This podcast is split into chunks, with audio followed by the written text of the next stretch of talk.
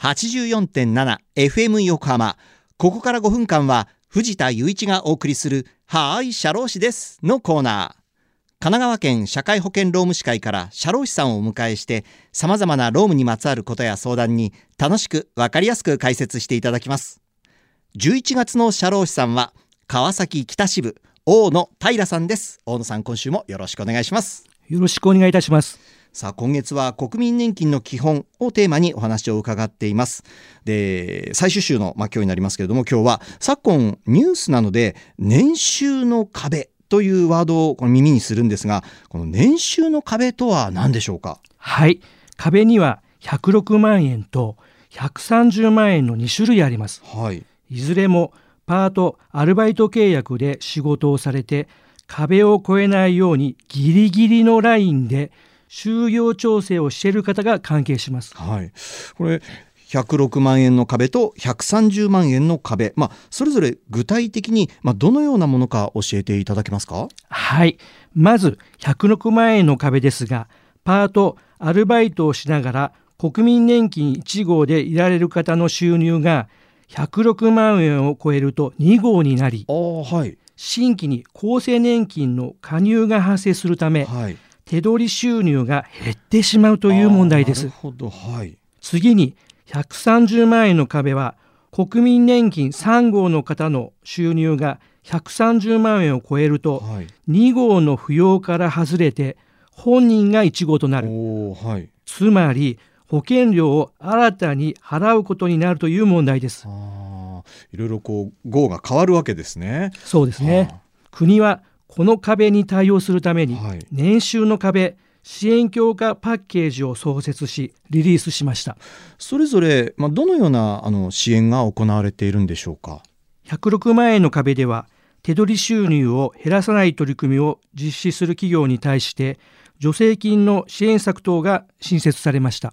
具体的には厚生年金保険料相当額の手当を企業に助成しはいその分が本人の給与に付加されて手取りが減らないという仕組みです。はい。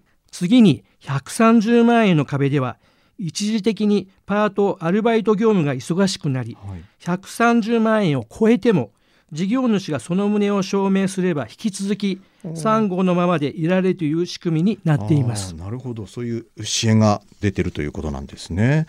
うんでもこれなぜ最近になってこういうその問題とかあとまた今おっしゃったような対応策っていうのが出てきたんですか？そうですね。過去から引き継いでいる制度上の問題とはい。現在の物価上昇やはい。人手不足等の問題が挙げられます。はい。この制度は1986年から実施されているのですが、はい。当時は男性の正社員が大黒柱として家計を支え、はい女性主婦が短時間のパートをするはい。という形がモデルケースになっています。はい。ところが現在は夫婦とも正社員で共働きや、はい。私のような単身世帯が増加しつつありはい。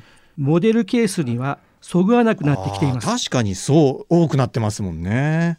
そして2点目は、はい。国や企業側の問題です。はい。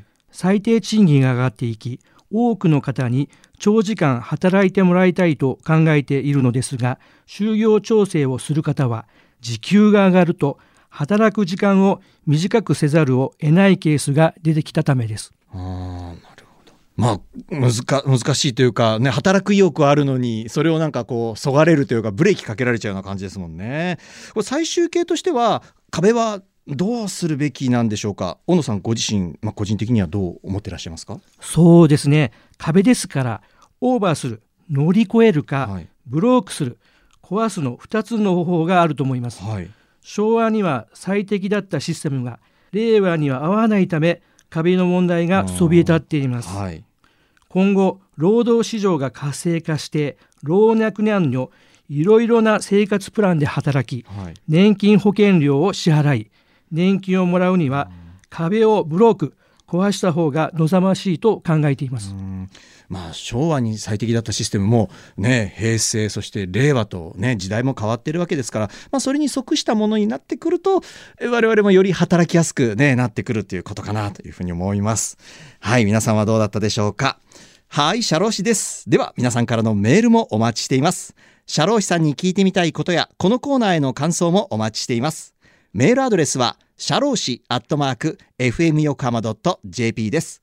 さてそろそろお別れの時間です。ここまでのお相手は藤田雄一と大野平でした。大野さん1ヶ月ありがとうございました。ありがとうございました。この後は再び竹末しおりさんの Take Your Time をお楽しみください。それでははーいシャロー氏です。また来週の日曜日午後2時30分にお会いしましょう